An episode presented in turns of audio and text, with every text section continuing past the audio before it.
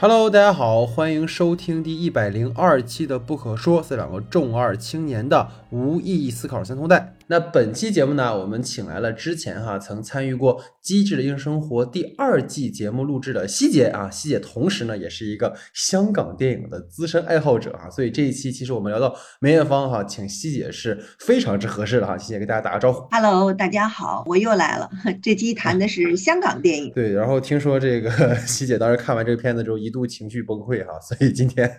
也想跟希姐聊一聊为什么看完之后会有这么多的啊、这些感受哈。那其实呢，大家也知道哈，在这个二零零三年的十二月三十日凌晨呢，被誉为香港的女儿的梅艳芳啊，在香港因病去世。那据说梅姐呢，在确诊癌症后两年哈，才对外公布了自己的病情。本应呢是在患病后休养息息的她呢，却选择更加忘我的投入到工作中。或许是知道自己时日不多，便希望更多的在世间留下自己的身影。那梅姐的最后一场演唱会呢，办于她离世的一个半月前，伴随着一首安可曲哈，珍惜再会时，她告别了舞台，告别了自己的歌迷，也告别了自己的光辉岁月。那这或许呢，是对于梅艳芳来说最好的一个谢幕的方式哈。那就如每年的愚人节呢，大家都会追忆哥哥张国荣一样，对于梅姐呢，十八年来啊，也有一直有大家追忆和怀恋着。二零零八年的时候呢，赵宝刚曾拍摄过一部名为《梅艳芳菲》的电视剧，那其故事呢，就是在讲述梅艳芳哈这个璀璨传奇的一生。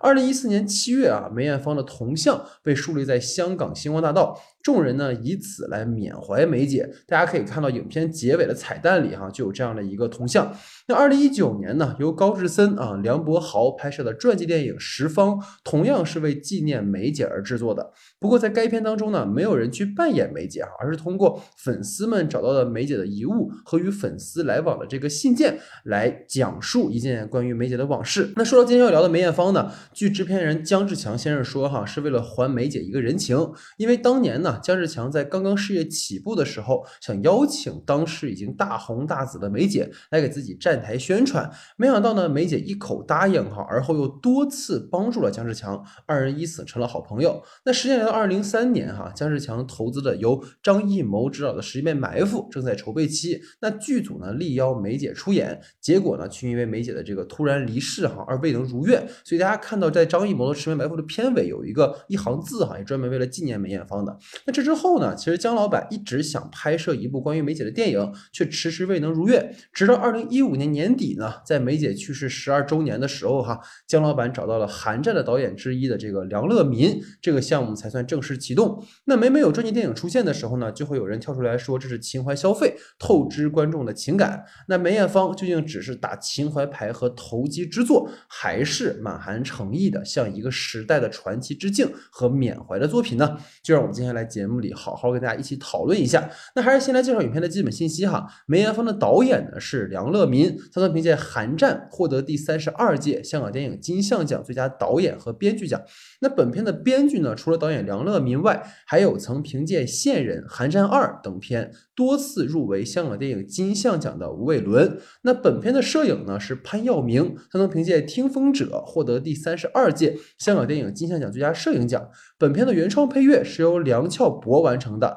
他曾是王菲、陈奕迅等歌手的作曲、编曲，还参与了《秘密访客》《半个喜剧》等片的配乐工作。那本片的美术总监呢是黄炳耀，他曾凭借《金鸡》《如果爱》两次获得香港电影金像奖最佳美术指导。本片的音响设计是杜杜之，他早年间呢曾与侯孝贤、杨德昌密切合作，最近一次入围金马奖是凭借《青春试炼》提名第五十八届金马奖最佳音效奖。演员方面呢，饰演梅艳芳的是新人演员王丹妮，她曾是知名模特，当初呢在梅艳芳试镜时哈，从五千名演员中脱颖而出。本片呢是其大荧幕的首秀。那饰演阿妹一生挚友张国荣的是刘俊谦，他曾凭借《换爱》提名第三十九届香港电影金像奖最佳新演员奖。饰演阿梅另一位生前挚友哈，同时也是她的服装设计师刘培基的是古天乐。那古仔呢，自不必多介绍了哈。据说当时呢，姜老板找古仔出演时，还希望他能帮着投点钱啊。古校长干脆的答应了哈。那这种畅意和爽快呢，颇有梅姐的影子。那除了古天乐以外，林家栋、杨千嬅在听闻这是一部关于梅姐的传记后呢，马上就答应出演了。他们在片中分别饰演华星唱片总经理苏孝良和华星唱片公司司唱片部经理 Forrest。那饰演梅艳芳姐姐梅爱芳的是廖子玉，她曾凭借《末日派对》入围第三十三届香港电影金像奖最佳新演员奖。那梅艳芳呢，以阿妹最后一场演唱会为起点和终点，串联起了她辉煌而又传奇的一生。节目开始之前呢，还是希望大家能多多关注我们的微信公众账号 S D 的光影不误。近期呢，我们还会陆续更新上汽刘亚仁新剧《地狱》啊，包括《野马分鬃》哈等剧影的文字和音频节目。公众号的具体名称，请看节目下方的简介。欢迎大家持续关注。那另外呢，有想进听众群的朋友哈，可以在公众号后台留言，会有人拉您。那群里的小伙伴呢，最近非常的活跃哈，还给我们的群改了一个新名，叫迪士尼在逃影迷啊。各位出逃在外的呢，喜爱我们的朋友们哈，也可以速速回。成了，那么下面呢，进入到我们正式的讨论环节。好，那下面进入到我们的话题讨论环节啊。那我们今天的话题呢，其实不是我们互相抛哈，是我们把话题归拢了一下，然后我们来一起讨论的形式啊。其实主要呢是想听希姐来聊哈，毕竟这个对 于香港电影的话，希姐肯定是比我了解的更多哈。所以今天其实更多的是一个呃求教的一个态度哈。那今天我们第一个话题呢，其实是关于说饰演梅艳芳这件事情本身哈，因为大家知道之前我们介绍里提到过，有一个电影和一个剧集哈，都是关于梅艳芳的，所以想听。听听就是希姐联系之前关于阿梅的这个一句一影，来聊聊这次的传记电影梅艳芳。呃，就刚才像戴老师说的似的哈，这个一句一影呢，呃，其实呢还挺有意思的。一个是零八年的一个电视剧，一个是一九年的一部电影。呃，那么据很多报纸呃报道呢，说是这个电影呢，它经历了很长的一个制作时间。那么很有意思的是呢，这个电影呢其实是。呃，就是取材于他的很有名的几位，呃，我们所说歌迷吧，他的亲身经历来汇集而成的。那么这个电影可以看得出来哈，一句一影呢，其实是采用两种不同的方式。第一个是主角不可见，第二个是主角可见。主角不可见呢，就是这个，就是这我们所说的高志森的这部《梅艳芳飞》，它这里边呢，就是说从头到尾呢，就是就梅梅艳芳没有出现过。啊，出现的都是他的歌迷，然后也是最后很感人，在他的那个我们所说的那个片尾的彩蛋里，然后梅姐呢，就是和就是所有的就是这个影片中出现的这些真实的这些歌迷有有合影，而且都是歌迷们提供的，然后就特别感人，然后你就能在这些合影里看到，就是说这个出现了的这个这个梅姐是非常的平易近人，然后和歌迷就是。完全就是说，爱打成一片，融为一体，然后，嗯，互相之间就是朋友的这种关系，嗯，然后呢，使。得呢，这个片子当中的这个不可见的这个梅姐呢，就突然间在片尾当中以这样的一种形式出现了，然后那个地方就特别催泪。然后之前在这个电影当中呢，就是说这个梅姐是不出现的，只是出现背影啊，呃，手啊，脚啊，包括它里边有一个段落特别有意思，就是他们有一张合影。就是定定格那一瞬间呢，然后梅姐正好是还没坐下呢，然后所以她就只有她的半身儿，然后所以就是梅。梅姐不出现，就特别特别有意思。看脸，哎，就 对，然后但是他有他的那个声音啊，然后那个第二个呢，就说我们说那个宝钢导演拍的这部电视剧，呃，也叫梅艳芳飞，那么这里面呢是他选了一个演员，这个演员呢是一位香港演员叫陈伟，这个嗯嗯。这位。呃，女演员呢，就是神似，长得都很像梅艳芳，而且她她本人就是很瘦，呃，扮上扮上妆以后就非常像她啊，呃，可以说是这么多年在荧幕上非常像这个这个梅艳芳的一个女演员，而且这个人演技也非常好，她本身就是一个女演员，所以她在这个电视剧里呢呢，就是呃出演这个梅艳芳，就是在当时这部电视剧呢，在当时呢，其实呃在内地呢起到了一个普及这个。呃，港台文化，然后也普及了一些，就是说梅艳芳本人生平的这么一个很好的这么一个作用。然后也是据这个他的这个呃他的一个歌迷写回忆录说，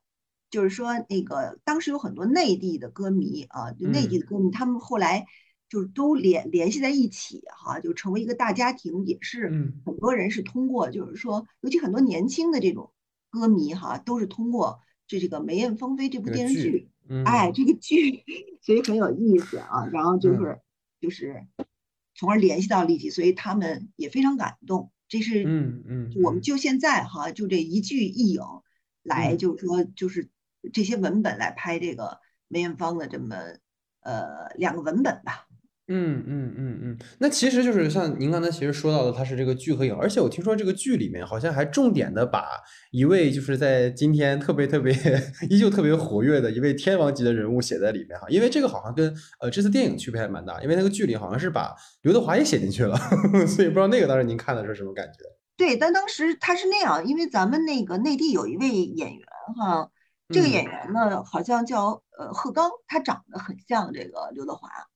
然后呢，所以呢，他在这个里面呢，就是好像在演员演员的那个取名叫刘嘉华哈，然后对对对写了一些他跟那个呃，等于是那个就这个理解的一些故事，一些 爱情故事。嗯，对，嗯嗯嗯。那其实可能从您说的这个剧和影哈，其实我这边可能是想说，咱们可以直接进入到这个电影本身，然后结合着这个剧影去做一个讨论。因为其实我个人来说哈，我觉得从传记片的角度来讲，其实本片对我的。就是观感上其实还蛮失望的，因为其实我觉得大家在看这部电影的时候，哈，就当然他可能会有一个身份上的一个矛盾。就一方面来讲，你是一个粉丝，然后你看着电影的时候，你自然是抱着去怀念梅艳芳的态度来看的。但其实想，比如说像我们，其实，在就我们出生的这个年代，其实已经就是他们已经大红大紫了，但我们那个时候其实没有这个认知。就对于我们来说，其实可能真的是到可能高中、大学，你再回看回去才知道，哦，原来那个时候有一位叫梅艳芳的，然后非常非常的传奇。所以就是我们发现，在这个电影当中，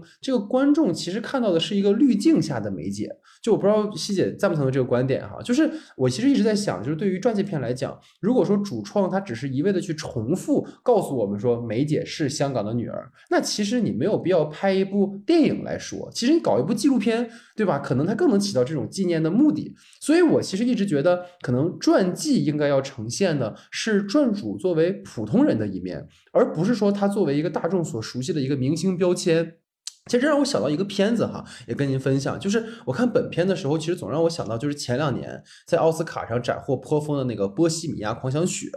就那个片子，其实大家当时看完之后也一直在说，就是拉米马雷克从造型啊到姿态啊，都和那个 Queen 的传奇主唱就是 Freak 特别的像，也让人很称道啊什么的。包括我不知道大家就是您知不知道，就是电影院还搞了那种 KTV 版的观影活动，就是每到一首歌的时候，大家可以下面一起唱那种。就是，但我觉得你作为一个传记来说，其实该片回避了很多 Freak 他作为个人可以展现的部分。就比如说，我当时就总结几个点，比如他当时他是一个移民身份。那那么你作为一个移民身份，你在你的文化认同上可能有种错位。那你同性恋的身份对他个人的一种矛盾，包括他在童年期间跟他父亲的一种关系，包括跟他后来的一个异性爱人的关系，其实都被淡写了。就我觉得这里面也要跟大家去想聊，就比如说关于明星八卦这件事情哈，就是我们不一定说要去猎奇，一定要去看到明星的八卦，但是我我觉得是正因为有这样的一些事情，就是像电影当中呃刘培基跟梅姐说的，你体验七情六欲，你才能塑造你这个人的一生。就如果只是去歌颂传奇，那有必要拍纪录片吗？所以这个事儿其实也想听听，呃，就是拍传记片嘛。所以这个问题想听听您的看法，就是您觉得这次的就是从传记片角度来说，梅艳芳是。是不是一个比较成功的一次展示呢？嗯，反正我个人是觉得传记电影呢非常难拍，嗯，就是因为它有一个就是现实的一个真实的一个线在这儿绑定着，所以你很难横跨这个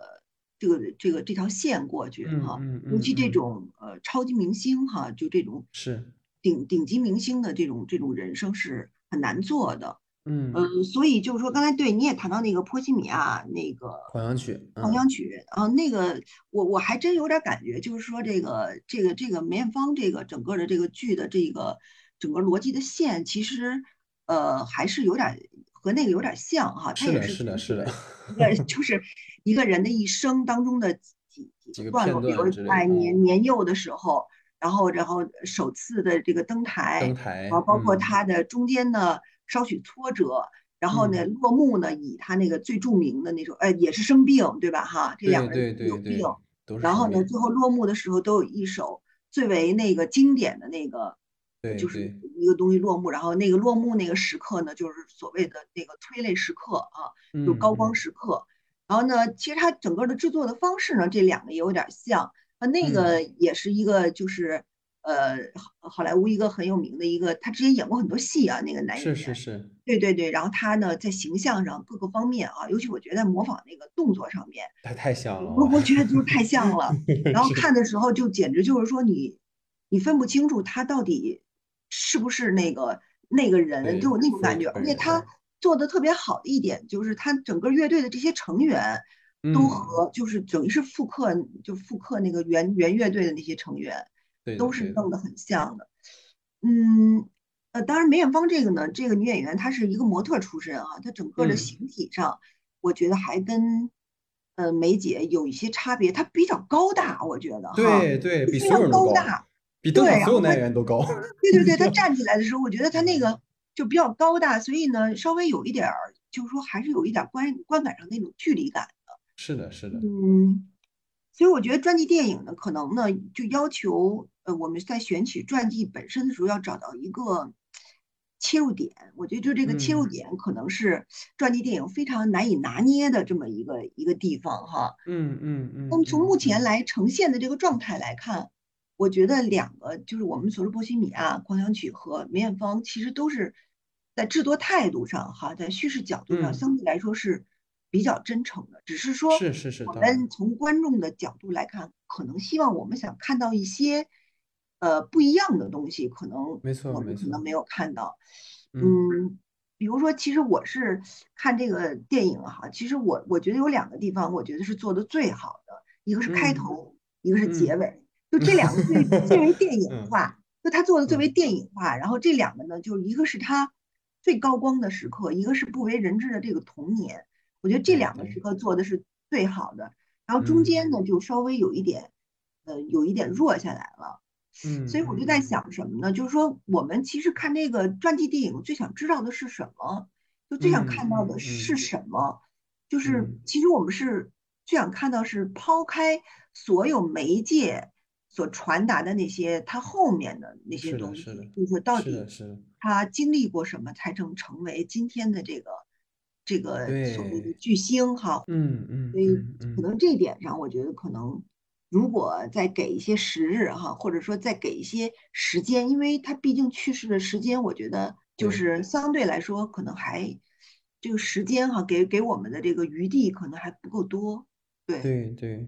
所以其实就跟您说的，就是可能像很多人会说嘛，这个电影它比较好，因为它没有聚焦那些奇情啊，或者是那些呃，就所谓很个人的部分。但我觉得反而觉得，如果你的选取角度比较好的话，其实是需要这种展现的，因为我们就是要知道这背后的东西。就像我们像您说的，在各种媒介当中，你在新闻里，在杂志里，然后你在过去的一些报道里面，已经看到太多关于梅姐的故事了。但是，当我们去看到一个电影里面去还原一个人的故事的时候，这个生平的时候，可能想要看到更多。当然，其实我觉得像您刚才也提到这个难拍哈，我觉得也出于一个问题，就是说创作者他其实某种意义上要保护传主嘛。就像很多东西他不能那么直白的去展现，需要回避一些敏感的呀，或者不愿意被重提的往事啊。所以我们可能只能挑好了讲。但是我觉得我们从电影的维度来说，如果我们一顾的去，就是为了去保护这个传主而去牺牲了很多去塑造人物的机会的话，可能在塑造人物这个维度，这个片子是不成功的，或者我们说可能是有一些呃遗憾的部分。然后其实想跟您具体聊一聊哈，因为如果我们总结来说的话，其实梅姐的传记哈，就我个人来说，我把它成总结了三个部分，就是可以重点去讲的。比如第一个是成名前，这其中就包括从童年到参加唱片大赛之前这个段落。然后呢，第二个段落就是从成名后，然后到患癌前，就是这个部分其实聚焦于他的是事业的展开和爱情的故事嘛。然后第三个部分就是他患癌后到最后一次演唱会，我大概把它分成了这么三个部分哈。然后可能从他第一个部分就是成名前这段，其实呃，如果我不了解梅姐的生平，就是我如果没有去做一些调查的话，我觉得她可能拍的还是挺不错的。但是可能就在我去调查或者是查看了一些资料之后，我其实反而觉得电影中很遗憾的没有把一些关于就是梅姐童年的部分展现出来，因为这个其实也是公开的一些信息嘛，就是其实呃梅姐的童年经历的部分，电影里其实只用了很小的一个篇幅去拍，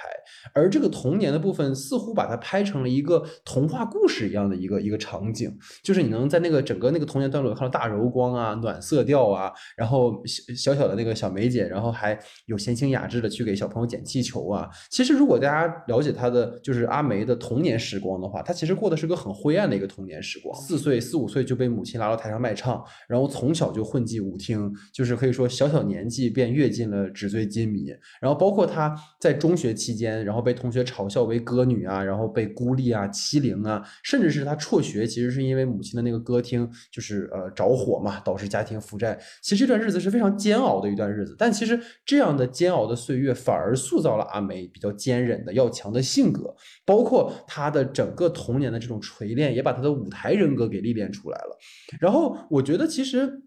可能在这个作品当中哈，创作者可能陷入到了一种误区，就是说要怀恋梅姐。就要让大家看到他好的一面，但我觉得这种好反而是更加标签化了这样的一个人，就是也可能某种程度上讲，我们不回避那些可能过去的不堪，才能让他当下显得更珍贵嘛。因为我不知道您就是有没有注意，就是他有我经常看到梅艳芳的一些采访哈，就是他说他呃，如果让他能够回到过去的话，他不想经历他十岁之前的人生。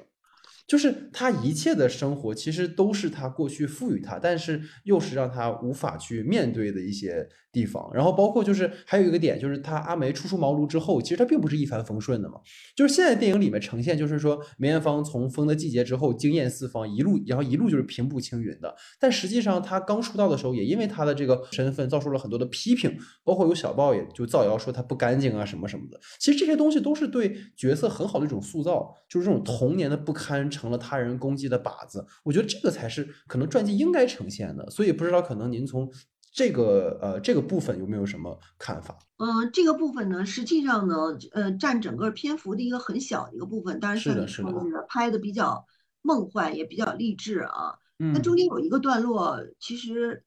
呃一我我应我觉得应该重点展开，就是他是怎么学习这个。就是歌唱技巧的，对对，比如说他在那个镜子上贴了一个那个，好像是用就是学那个英文歌还是学日语啊？对对对，贴了一个标那个音音音符什么的啊。对，因为他这么小的年纪哈，然后就就能呃唱成这个样子，然后我觉得就是说他是怎么努力的，我觉得其实应该做大篇幅的一个展现，因为所有人呃成功肯定除了天赋之外，我觉得啊。更重要的还是这个努力，而且我觉得，呃，从他的这个整个歌唱经历来看，他是非常努力的，就是是是千百次的练。他有一个，他以前有一个就是呃为他伴奏的一个呃著名的一个呃一个一个香港的一个一个一个乐手曾经说过，他整个每天晚上要唱十到八个小时，然后就这些东西成就了他未来的丰富的一个舞台经验。就是熬夜呀，是一宿啊，就那种唱法。所以我觉得对于他来说，就是他的现场演唱会基本和他的就是呃录音室的效果是一样的，所以他的舞台经验是非常丰富的。所以这点我我觉得也是比较遗憾，应该就是说做一个大力的一个展现，因为他他真的是非常努力啊，他的那个地位和成就，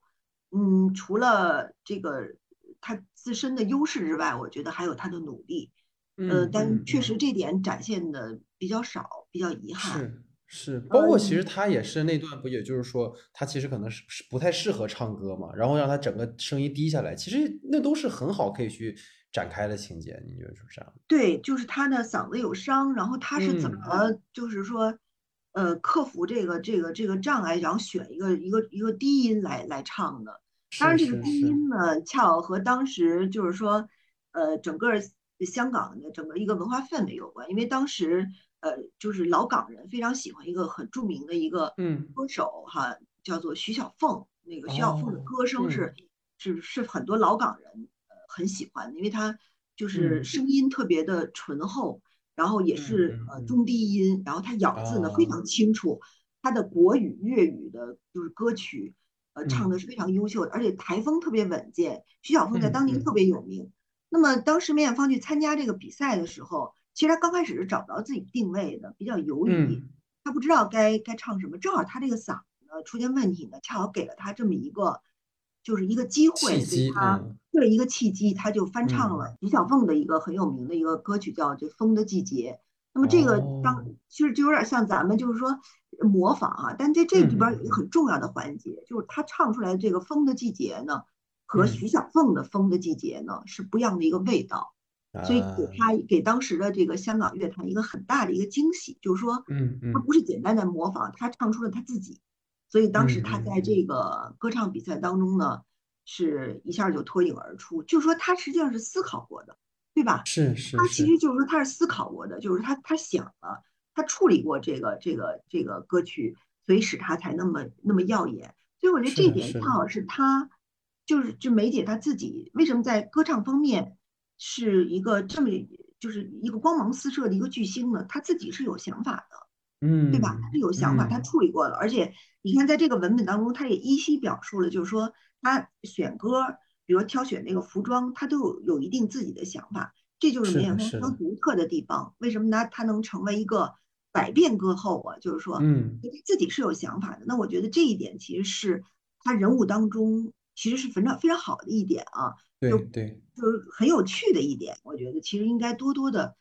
进行深挖，我觉得这点是很有趣的。嗯嗯嗯嗯，对，包括其实你看他就是说，他第一次就在出道之后，然后去那个一个酒吧驻唱的时候，就本来说原来的驻唱歌手去不了了，就他一出来就那种惊艳四四射的那种感觉。但实际上他所有的这一切的这种在舞台上跟所有下面的这些宾客们的这种呃往来啊互动啊，其实都跟他童年的这些经历有关。其实你如果说能把这个部分稍微的再呈现的去更丰富一些。可能也会让大家更理解说他为什么会有日后的那种成就，我觉得这个也是一个很重要的部分哈。然后可能像您说的吧，我觉得在整个他这个就是所谓成名前这个段落，还有一个很重要的情节哈，也是争议最大的一个一个段落，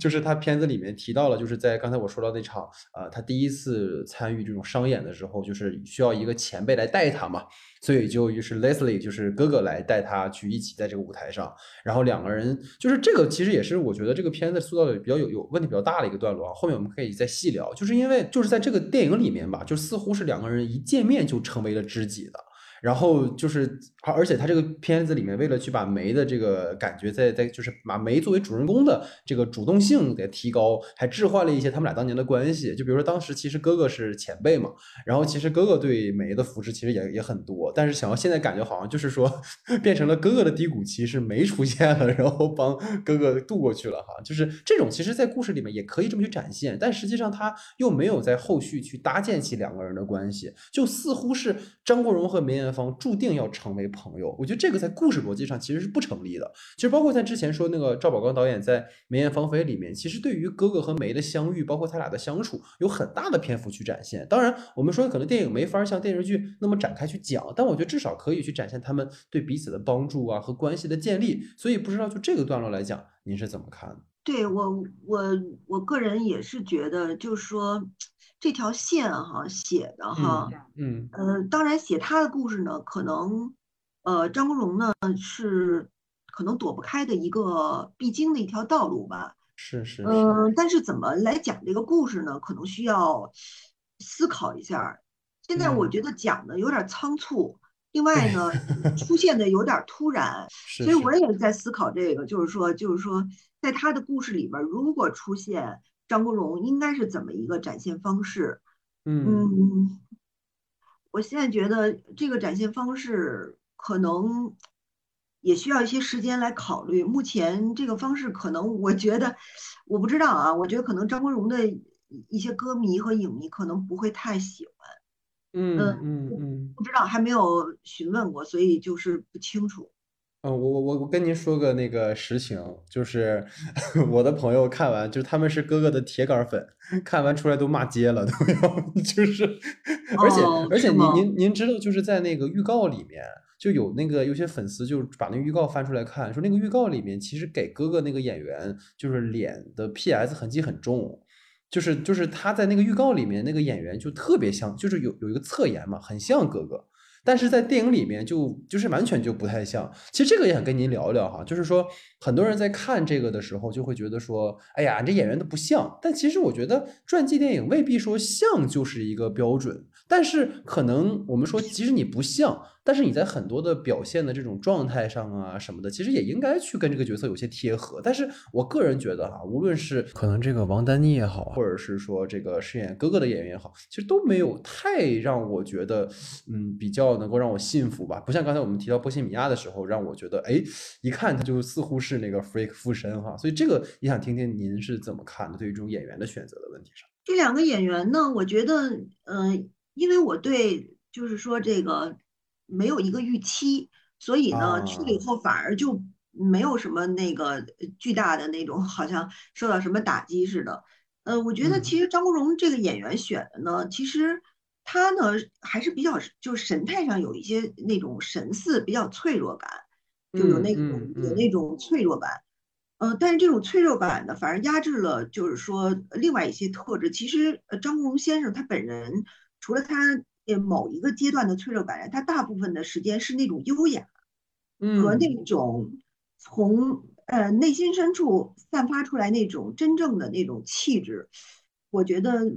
可能给他的这个戏份儿哈，可能在这上面没有突出的展现。呃，嗯因为呃，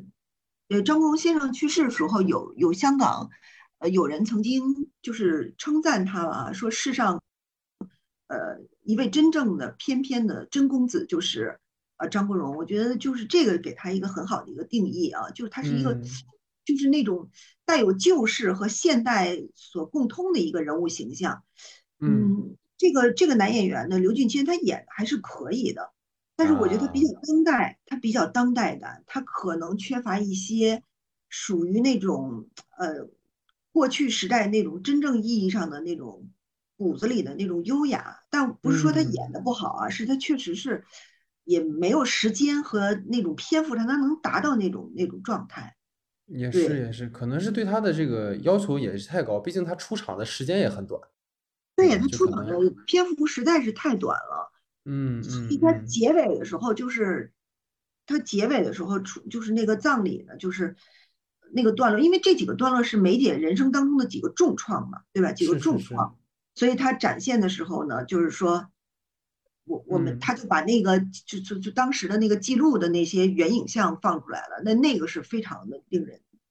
就是那种悲怆的，觉得那种。是的，是的，嗯是的，所以这个其实后面我们可以细聊啊，因为很多朋友看到那儿都控制不住自己了哈，就是嗯，对对，基本上 到那儿都是就是泪如泉涌那种。对对，就是包括当时我看的时候，就是我旁边也有有一个那个男男男性观众哈，就是当时边哭，然后呢又不敢大哭，就偷瞄我们这边，然后呢又看到我们这边也在哭，他就终于放心了，就啊就开始嚎啕大哭。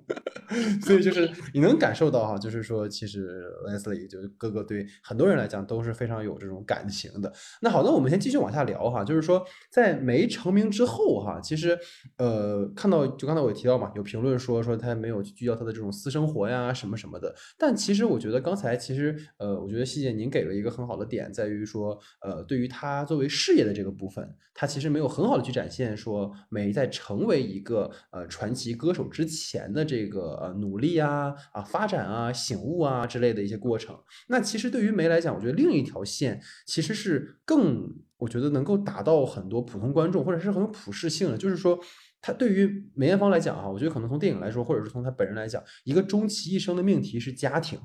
对，因为他童年其实原生家庭的这种缺失，母亲这种严苛的管教啊，其实让阿梅一直是处在一种所谓缺爱的状态吧。所以可能爱情是他成年之后一个必须要去直面的母题。但我觉得可能遗憾的也在这个部分，包括您也说中段是您不太满意的嘛，就是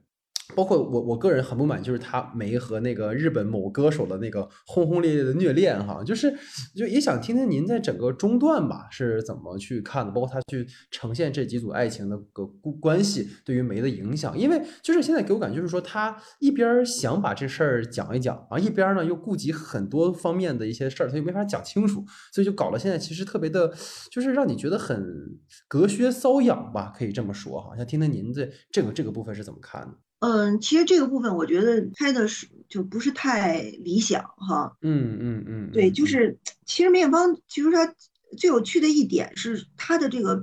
她这个形象问题，就是自梅艳芳开始哈到梅艳芳去世，她的这个整个这个从呃从影也好啊，就是唱歌也好，整个这个阶段，它其实代表了香港一个很重要的一个文化形象的一个生产的这么一个阶段，就是说，嗯，它是。他从他是媒介塑造出来的一个一个人物，他既百变，他又不变。他的百变在于他整个百变的这个这个造型、这个形象，包括他唱歌的这种各个歌曲的快慢歌的这种方式啊。他不变的这个形象呢，就是说，呃，也很有趣哈，就是他，嗯，对这个家庭生活和爱情的一种非常就是不变的这种忠贞的这种。呃，追求哈，包括他自己也曾经讲过《胭脂扣》里的那个如花，他对爱情有非常大的一个忠贞的一个向往哈。是。那么这个他的百变和他的不变呢，其实成就了他的一个一个就是一个本土形象的一个文化形象的一个非常成功的一个塑造啊。嗯嗯嗯。我觉得梅艳芳她其实对整个呃香港文化界最大的贡献就是。呃，他个人的这个经历，就他从就是从影也好，唱歌也好，他的这个经历，实际上他在香港影坛，他最大的一个贡献，他树立一个香港女性的一个，嗯，一个一个形象。这个形象呢，到今天为止，我觉得还没有人能够比他诠释的更好，而且只能是在延续，没有人能覆盖住他。但是这形象就是来自于他的这个多部的这个电影和他这个。很多张专辑以及他很多场演唱会，他其实塑造了一个我们说的真正意义上的一个独立的一个，嗯，自立的干练的，包括他的比较中性化的这种这种女性形象，包括他有一个发型，就是他后他的年纪大以后，他经常留那个发型，就是他那个很短，然后脚很短，然后偏分，然后垂下来那个发型。嗯嗯嗯。其实她这个香港女性的这个这个她这个形象，自她开始，其实有很多的女演员一直延续下去。比如说后期的，呃，陈慧琳，呃，还有这个郑秀文，到现在的杨千杨千嬅，实际上对很多人都在延续她的这个所谓的这种呃比较自立啊、比较自强啊、比较干练啊、比较中性化的这种。这几个女演员都都梳过这个发型，就是是是都在延续他这种就这种这种。这种人物形象，所以他不可磨灭的是，他为就是香港本土哈，就是自己原来他是比较西化的嘛哈，嗯，他其实他自己他身上他把这个西方的这个元素和他自己自身做了一个结合，然后迅速生产出了一种属于香港本土的一个女性形象，这个我觉得是梅艳芳最大的一个一个一个一个文化意义在这里面。是是是，我觉得如果在这一点上，这个电影如果能够再突出的。讲讲会更好，包括你说他也没有受过专业训练，他怎么能在他从影的这这么多部影片当中奉献出这么多层次的表演呢？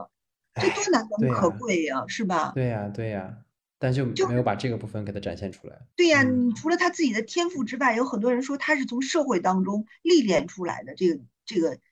这个过程，但是没有多做发挥啊。其实这是很好的一个部分啊。是啊，是啊，就跟当年。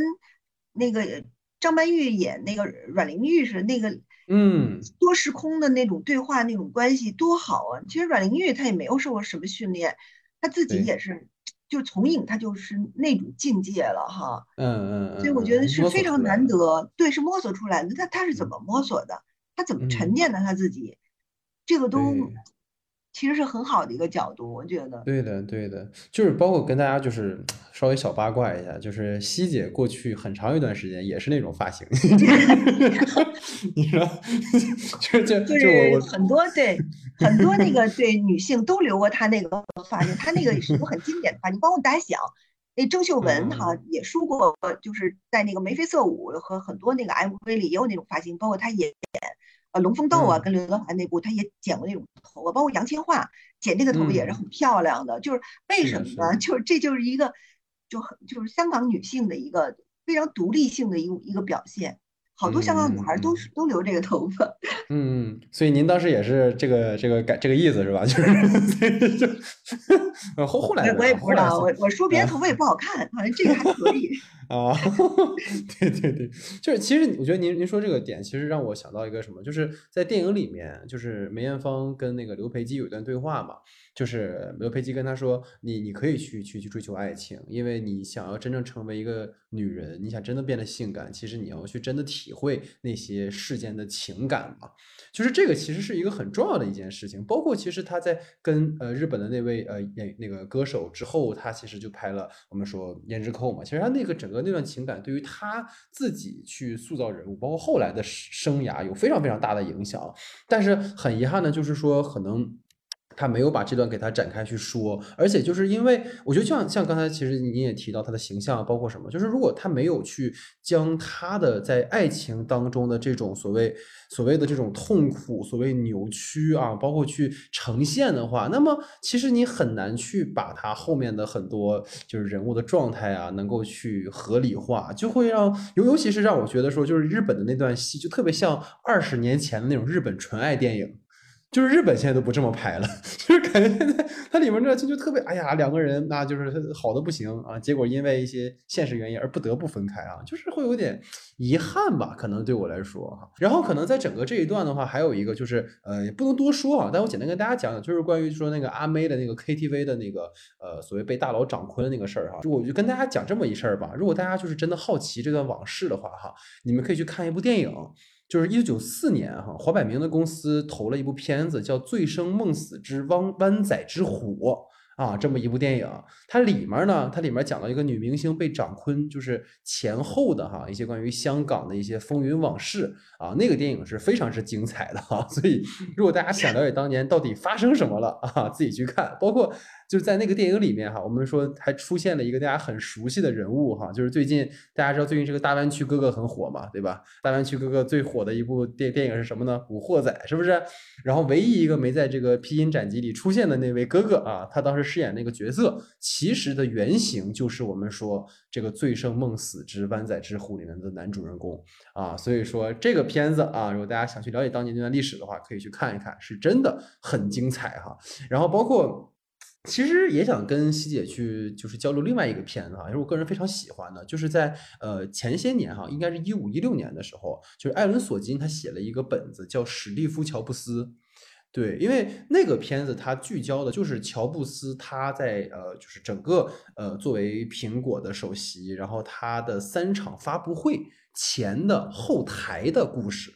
就是像刚才您说，整个这个片子在中段的部分它非常的散，为什么？因为有些事情他不敢讲，有些事情他不愿意讲，所以导致他中间这段就为了让能够让大家。迅速了解阿梅的一生，而用了一个二倍速的感觉。但其实呢，你像史蒂夫·乔布斯那个电影，他就没有贪那么多，他没有想说说，哎呀，从乔布斯儿时讲到他就是成为苹果的这个这发发明人，然后又怎么怎么样。他其实就讲了三场发布会，然后就是也不去讲那些敏感的往事，但就通过这三场发布会，其实把整个。啊，就是这个所谓乔布斯他的这个性格呀，包括他对于他的产品的这种执念啊，都展现出来了哈。所以我觉得，如果大家有兴趣的话，可以去看看那样的一个呃所谓片子，能够对这一类可能有时间跨度的，然后又想去把一个人的一些性格特质展现出来的片子，可以去看看。所以你想听听哈，就是说可能西姐您这边有没有什么，就是觉得在这种有比较长跨度的这种传记电影，您觉得还不错的例子，听听您的看法。嗯，传记电影呢，一般来说呢，就像你说的似的，呃，好莱坞这方面做的比较纯熟，他一般会选择呃，就是很小的一个角度来切进去讲。嗯，呃，我个人比较喜欢的传记电影呢，有《国王的演讲》啊，我我觉得那个就挺好的。还有，呃，还有一个其实就是他是写一个那个盗匪的，叫《猫鼠游戏》，呃，就是那个莱昂纳多·迪卡普里奥演。是是是。对他写了一个，就是那个一个一个相对来说是一个一个美国六十年代左右的一个伪造支票的这么一个呃有点犯罪历史的这么一个人物的这么一个是的，一个传记电影，我觉得那写的就特别有意思。呃，反正他就是得得找一个很好的一个角度切进去，就像刚才你说你介绍这部电影哈，他找了一个就是这么一个三场发布会，就是在在在做这个，所以看梅艳芳的电影中中间有有有几段我其实是很感动的，哪段我很感动？我觉得他应该延续那个段落接着讲，就是梅艳芳她在要上台的时候就是肚子痛，然后有好几个助手给她换那个暖水袋，然后她最后就是。然后上升那个一一一刹那，然后变成了一个，就一个就是跟那个女战神似的那种。我觉得那段让我真 就是真的很感动。就我就想说什么呢？就是在他的就是职业生涯当中，肯定有很多个这样的时刻，就这种时刻。其实他最后那个我们所说的那个告别演唱会也是这样的一个时刻，他带着病上去哈，我们是的，是的，很难想象他承受了巨大的一个。一个一个身体上的一个折磨和痛苦，他登台，那个是一个就就是他作为一个一个一个一个歌歌手，他把就是这份职业已经当成他生命当中不可缺少的一部分，他在用就是他他在用他的生命在最最后的一个展现的时候，其实是很很感人的。很多人到那个最后场面是就是失声痛哭的，为什么？因为我们都知道他在就他是是在走向死亡的这个在绽绽放最后的那种美丽哈。所以我觉得，就这几个段落，实际上就是他人生当中的所谓的真正意义上的那种痛苦，嗯，和他的那种挣扎，嗯嗯。其实我觉得这几个段落，我觉得就像你说的，如果如果能选取他的，就是生涯当中的这几个段落作为展现的一个段落。我觉得可能会更好，嗯嗯嗯，或或更就是更突出他吧，我觉得。对对对，而且像您说了，就是我我因为我有有有去回看，就是阿梅最后一场演唱会的时候嘛，就是他当时因为邀请了很多，就是在今天来说都是重量级的香港天王天后来给他助阵嘛，然后其实你能看到他在就是呃就是介绍的时候说话的时候，其实那个语气都是很虚弱的。就是他在他，你能感觉他的强撑着那个状态，在跟大家去去去去交流啊什么的。但是你会发现，好像在这个电影里面就没有去太呈现他最后这一段比较呃，可能和病魔做抗争的这个段落。而且，其实想跟您延续一个主题，就是我刚才提到说，可能对于阿梅来说，家是一个有执念的一件事情嘛。所以，其实你看，像阿梅患病之后，我觉得这块儿也没什么敏感的，其实应该好好拍一下。比如说，我这时候就是那个来生理痛了，那我该怎么办？就这些，其实都是可以去展现的部分，因为这是他脆弱的那个部分，也是我们能共情。的一些部分，你包括，其实我我所听闻的哈，就是九九年的时候，其实阿梅就发现自己是患癌了，但是当时其实说是早期的嘛，就如果积极接受治疗的话，其实是可以延长寿命，甚至是疗愈的，但是被阿梅拒绝了。我觉得这其实是一个谜，就是我觉得这一段其实是可以拍的很细腻的、很动人的，因为就是你可以去想象这个人他当时到底在考虑什么。比如说，我是为了一个完整的家庭，所以我不愿意做这个手术，还是说我不想被媒体知道、被我的粉丝知道我患病了，还是说因为我见证了我姐姐整个患病的过程，我很恐惧，她的拖延病情才导致她后来病情的恶化。我觉得这段是可以非常好的串联起来，这个人物就是他童年缺爱、成年追爱，然后患病。后又又又很惜爱的这样的一个状态，其实可以拍得很动人的。可能就阿梅患癌后这一段，不知道您有没有觉得这个片子呈现哪些部分，其实可以再多讲一点的。我觉得这部电影可能不完全是一个人物传记片，是现在看来看了很多资料，对，就是对他可能想通过阿梅的一生来看观看香港这座城市的一个一个一个整个的一个历程。但是呢，可能在这点上呢，又相对来说呢，他。做的呢又不是那么的清楚哈，嗯，就整个这么一个过程吧，包括，呃，整个的香港的这么一个发展，他可能做的又不是那么清楚，所以呢，他在人物传记电影和这个过程中产生了一些割裂，嗯嗯，所以如果就像咱们讨论的似的，如果真要做一个人物传记电影哈，可能就是说，我们就只看他的一个职业生涯的一个一个这么一个整个非常励志，他其实他自自身的奋斗是一个非常励志的过程，所以为什么她叫香港的女儿？因为他真是出生在香港，生在香港，奋斗在香港。他从他自身哈，他好像只有初中学毕业，好像他都没有没有往上在读哈。对他跟其他的一些歌手可能有些区别。他是真正代表就香港所谓的我们说本土文化、草根文化的一种崛起的这么一种人物形象。如果从这一点上多多挖掘的话，其实是还是非常非常感人的啊。但是目前呈现的，我觉得已经很真诚了，我们能感觉到他真诚的那种态度，对他的那种整体的那种尊敬，以及对他的那种就在他得病之后哈。就自己还就是奔走啊，然后对很坚强，然后为了香港这座城市不停在努力哈。我觉得已已经很真诚了。那其实呢，就是像您刚才说了这么多哈，我觉得可能如果回到一个传记的维度哈，因为国内其实很难拍传记。其实不仅是国内，就是因为传记本身就是因为你涉及到一个传主的问题嘛，可能你就要权衡这个传主他故事讲述的这种虚构和真实的比重的问题。然后包括国内就是很少有传记片或者传记片不能那么去好的展现，其实有很大的原因就是传主会提很多要求。我们之前提过，像呃《波西米亚狂想曲》。他之所以创作受限，其实也很大程度和这个弗雷克的家人对很多内容的展示是持反对意见的有关。所以刚才其实您也提到过，我觉得国内到目前为止做的最成功的传记片，其实就是回到上个世纪九十年代的阮玲玉。而且很巧的就是阮玲玉最早是要找阿梅来演的。对，但最后就是没有，就是成成嘛，所以但是就成就另一位影后就是张曼玉，包括我觉得可能阮玲玉那个片子嘛，其实它就是用非常有后现代的一种方式去解构和拆解，包括还原了阮玲玉这种传奇而短暂的一生，而且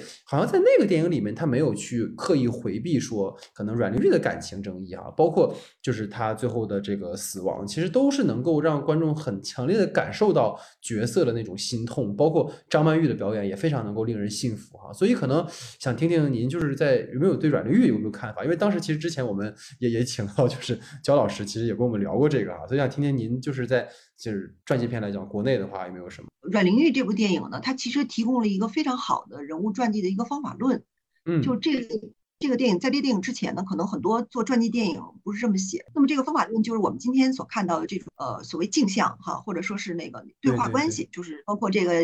阮玲玉，就是张曼玉饰演这个阮玲玉以及张曼玉自身的这个人物形象，比如还有中间它中断之后产生那种文化呃那种两个人物之间的对话，产生了一个非常好的一个镜像效果，就是说这两代一个女演员呃在这个镜像当中互相对视、互相凝望，最后产生了一种。情感上的一种一种纠结和和对和这种对话关系啊，这个是非常优秀的。对，郭敬鹏当年呢，反正是呃试图就是说想让那个梅艳芳来演哈，但是后来梅艳芳因为呃有其他的事情，然后就没有参演。然后张曼玉顶着很大的压力哈，是的，演。因为当时报纸传媒都打出了一个就是就是一个口号，就是看他们俩在合作，自己胭脂扣之后啊，然后最后张曼玉去演的时候。就是压力比较大，当然最后她完成的是是是令人就是赞叹的，就是非常好完成，也也成就了他的一个就是演艺生涯的一个高光时刻哈。所以我觉得就是呃这样呢，他提供了一个方法论之后呢，就是之后呢，就是有很多人曾经邀请过这个关锦鹏哈，就说要不要你来拍这个？对，对对，关锦鹏也接受过采访，他说他不可能拍，如果他拍，那么在他的电影文本当中，梅艳芳是。不能够出现的，他有这么一个态度在里面。对他曾经在采访过说过这个事儿，所以这个也也也也是就说明传记电影它有几种方法论嘛，就是第一个方法论就是对话式的，第二种方法论就是不出现似的，然后第三种呢可能就是我们现在看到这种完全就是那种复原的那种那种状态哈。所以我觉得这这几种可能就是适用于我们呃一些呃目前的一些一些文化氛围所能提供的一些方法。呃，当然，好莱坞那种属于另外一种了，我觉得啊，他们嗯有一些其他的方式来处理，对，对对对，其实就是想，我觉得您刚才提到真诚这个点哈，其实还是要我觉得跟大家去说，就是他真的是，就我当时跟其实西姐讨论一个很重要的一件事情，就是他为什么拍这个片子，就是 就是因为你无论从哪个角度来讲，你在这个后疫情时代，或者说这样的一个时时期，就这个片子其实是个很出力不讨好的一个事儿。因为你，你像你既没有赶上，比如说梅的一个纪念日，对吧？然后包括传记这个类型，在国内本来卖的也一般。但是如果就是说你你就是这个初衷纯粹哈，我刚才说真诚这件事情，它其实是一定要认可的。但是这种情怀使然，我觉得是义气，但是可能质量高低可能是才气，或者有很多我们说现实因素的的呈现哈。但是其实像您说的，就是说，我觉得您提了一个非常好的角度，就是传记片其实是有方法论的。就是你可以用另一种方式去呈现嘛，对吧？就是你明明知道很多事情是有雷的，或者是有一些呃可能不可说的，那么你就换一种方式去讲。比如说您提到那个就是梅艳芳菲的那个之前那个电影，就虽然可能影片质量也一般，但是导演选择的这个切入点很好，就是我不去直接讲梅的故事。我用信念去串联起梅粉丝的故事，然后其实反反向还是在讲阿梅本身嘛。我觉得这可能也是一个很好的角度哈。所以其实也也想问问您吧，就是说可能一个好的传记哈，在我个人觉得，它可能要让观众看到传主在标签下的真实血肉，而不是一味的去讲大众已知的。那不知道您觉得，就是说如果让您去做一个所谓标准，也不是标准吧，就是您感觉就是对于好的传记的话，会有什么？呃，比如说，您觉得必须有的条件吗？或者是可能在您看来，什么样的传记片就是呈现才会是好的方式呢？它其中可能对这个你选择传记的这个人物，他本身要具备一些传奇感啊。嗯，第二呢，我觉得他要可能有一些呃呃悲剧性，他人物可能要带有一些悲剧性，比如我们现在看到的这个阮玲玉哈。嗯，还有这个，比如说《波西米亚狂想曲》，它人物其实是有传奇性，还有悲剧性的。尤其阮玲玉，她的自身的悲剧性是很重的，很强。另外呢，我觉得对很强。另外呢，我觉得其实阮玲玉呢，其实还有很重要的一点，她有一一种很强的一种美学风范，就是她重返电影史，就是重新回到三十年代，回溯电影史。哎，对对，她在回溯电影史，然后用一个很新的角度来解构了这个这个整个的这个。三十年代电影史这个过程，在这个过程当中产生一些新的文化意义出来，比较有趣。嗯嗯嗯。另外呢，我觉得就是说，可能呢，呃，在这个过程当中呢，有一些传记片会选一些这个人物可能自身带有一些不完美的那种感觉，比如说我们看到国国王的演讲，还有就是我曾经呃看过一个获奥斯卡影帝的一个一个电影叫《闪亮的风采》，他是写一个奥。澳大利亚的一个钢琴家的一个电影，他那个里边就是用了，就是写这个人物，他可能是也不是那么有传奇性，但这人物不完美，他可能有一点就是很不完美，非常小的人物，最后他成就了一个一个很大的一个一个一个光辉，一个人性的光芒在里，所以他选的角度比较小。所以传记电影本身受这个我们所说真实情况的一个限制，以及呃媒介塑造的一个一个限制之后。它可供挑选的那个素材和角度就会变得非常的小，所以在这里呢，就给创作难度就相当大。所以你选什么不选什么，你是怎么选，把它怎么连在一起，所以这个难度就可想而知。其实就包括我其实很喜欢一个呃美国前两年的一个传记片，叫《灾难艺术家》。对，然后他呢，其实讲的是一个。对对对，就是美国的那个邪典导演啊，就是托米·维素，就是他就是拍了一部，就是到目前为止都没有人能看懂的 电影，叫《房间》。而且这个看不懂，不是说像我们说伯格曼那种大师的那种看不懂，而是就是真的你不知道他在干嘛。但是你就会发现，可能在。过往观众看，比如说对于这个电影的期待，其实是说去还原，就是 Tommy 去拍房间的故事。但我觉得就是可能弗兰兰选的角度很好，就是他没有去着急讲说这个 Room 是怎么拍的，而是先去讲 Tommy 到好莱坞的一个追梦的故事。包括他就是明显不懂这些东西，不懂器材，不懂故事，什么也不明白。但我就是有一颗赤诚的心，我想去做这件事儿。我觉得这个其实是能够让观众有共情。但我觉得就这就是我们就说就就是说拍这类传记电影的，因为他这个。就是你要选几个角度，就它可能不完美，嗯，可能还有的就比较比较就是引人发笑，所以这种呢就是他就比较讨巧，就是让让人觉得会有感同身受的这种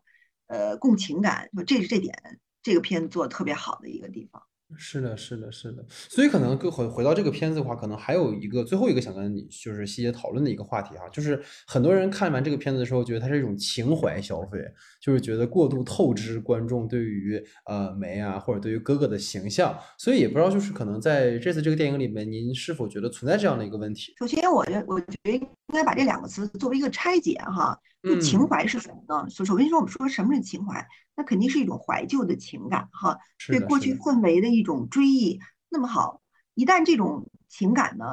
它变成一种影像的东西，比如说它进入媒介这个影像这个范围，就存在着它可可能会被消费的这么一个问题，它是不能避免的，对吧？是是。那么这里边就存在一个，就是第一，你是否心甘情愿的去去消费，嗯，去回味这种情感？那么好。你你你买票去去消去消费了，那么好，这个这个过程它就呃，如果是心甘情愿，并在这个过程当中你得到了某种情感上的抚慰，我觉得这个就可能距离我们说的那种概念性的东西，就是说就是消费啊，怀旧消费、情感消费，它可能有一定距离，因为你在这个过程当中真正得到了那个一种情感意义上的那种。那种满足，或者说那种抚慰，你你到结尾的时候，你看到那一瞬间，他说拜拜的那一瞬间，你可能会泪崩。你泪崩的原因是什么呢？那你你可能除了为这个梅姐这一生奋斗不息的这种精神哈，你你泪崩之外，你可能回顾了很多与之相关的你你你属于自己的那种属于过去的那种情感的那种经历或那种氛围。在这个过程当中，其实你你的这种泪崩，它可能将这个所谓的消费。行为啊，我们说变成了一种情感的一种行为。其实我我觉得可能这个事儿吧，有有一个点哈，其实想跟您去去聊一聊，就是我为什么会觉得说他们这次在聊情怀消费这件事，其实就是影片在部分情节会有给我一种很强的割裂感，就是这来自于说，你看哈，导演他选择的，就比如说阿妹和哥哥的资料片和角色在扮演阿妹和哥哥的这个段落，其实是交叉使用的。就是因为这两个巨星在现实中都过于鲜活了，所以就会显得两个演员在扮演的时候会比较单薄。就尤其是比如说他们俩在在唱歌在跳舞的时候，我能看出他们很认真很努力，但是你就觉得在模仿，而且还不是那种很就是呃很很像的模仿哈。比如说我们刚才提，就是之前我们也提到说早年间那个陈志朋老师的模仿，就是那种就是。包括很多观众在影片后半段看到哥哥的葬礼，就是说哭到泣不成声。其实我我觉得也是本片让我觉得不太舒服的地方，因为其实他不是因为，就像您您也说到嘛，就是这个情怀，说让你看到这个部分，你你可能想到的是自己的一些往事回忆，包括对于哥哥的那种感情，但是。电影里面其实你又没有把，比如说哥哥作为男主角来拍，但是你又把这一段那么重的用影像和就是资料和虚构影像的方式去呈现，我就会觉得可能会有一点。就是不得劲儿吧，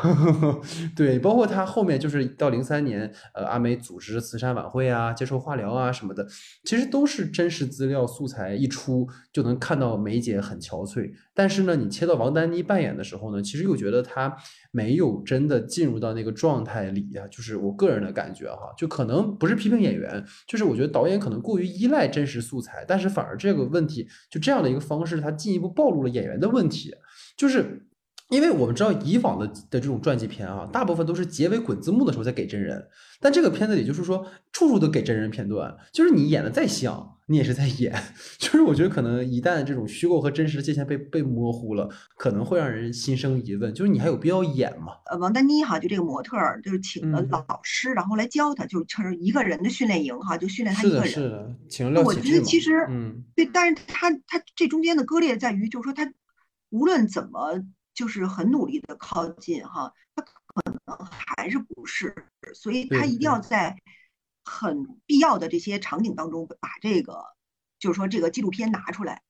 嗯，在拿出来这个瞬间呢，就是说它形成，它可能也是要形成一种真正意义上的所谓的那种剧情的一种效果嘛。嗯嗯，但但其实我就就是我可能个人觉得哈，就会有一点割裂，因为你过去，你比如说你你在像那个波西米亚的时候，其实前面他一直是弗雷迪在扮演嘛，就是我我为什么会觉得说在这个部分会让我不舒服，就是因为我们的感动不是因为他拍在他拍摄的这个场景，或者是他的人物让我有共情，而是因为他借用这种真实的影像资料。去牵动了我的情绪，就是会让我觉得有一点点偷懒，或者是说，嗯，他太过于依赖这个部分了吧？所以这可能是我的一个呃看法啊，也跟您做一个分享。那可能在整个这个主理话题的最后一个吧，其实就是呃想问问您哈，有没有想看到？哪位呃演员也好，或者是其他人也好的故事被改编成传记的？因为其实现在我们知道，虽然说我们可能这也是一种一种妄想哈，因为可能也不会拍。呵 呵但是如果让您去呃选那么一两位，您觉得可以想看到他的故事拍成传记的，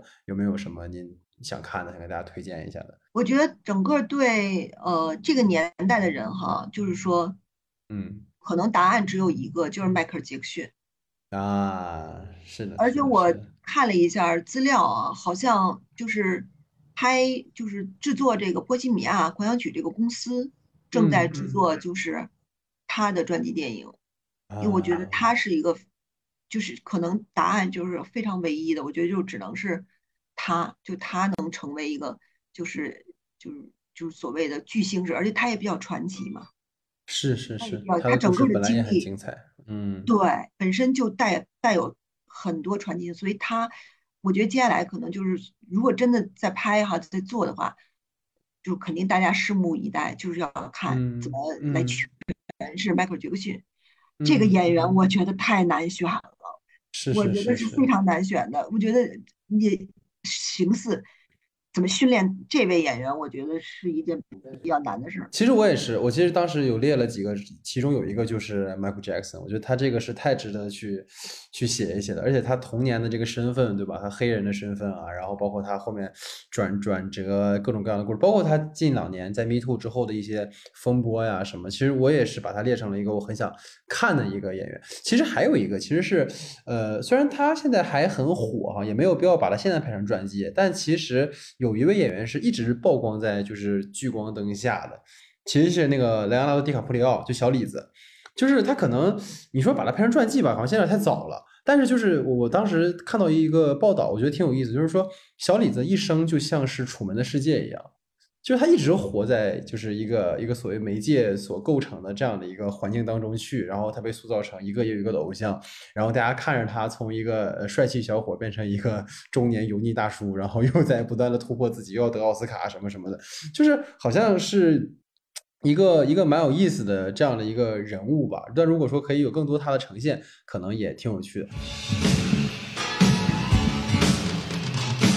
好，那我们今天其实聊了很多哈，关于梅艳芳这个电影的种种，所以最后呢，其实是想，因为我们之前推荐过传记电影，所以其实这次因为它其实是关于音乐人的电影嘛，所以就想推荐音乐传记片。啊，所以想听一听，就是西姐有没有什么推荐的音乐传记片？嗯，给大家推荐，我我也是很喜欢《波西米亚狂想曲》哈，嗯嗯嗯，我觉得就是制作的非常好，制作特别精良啊，然后是的，是的，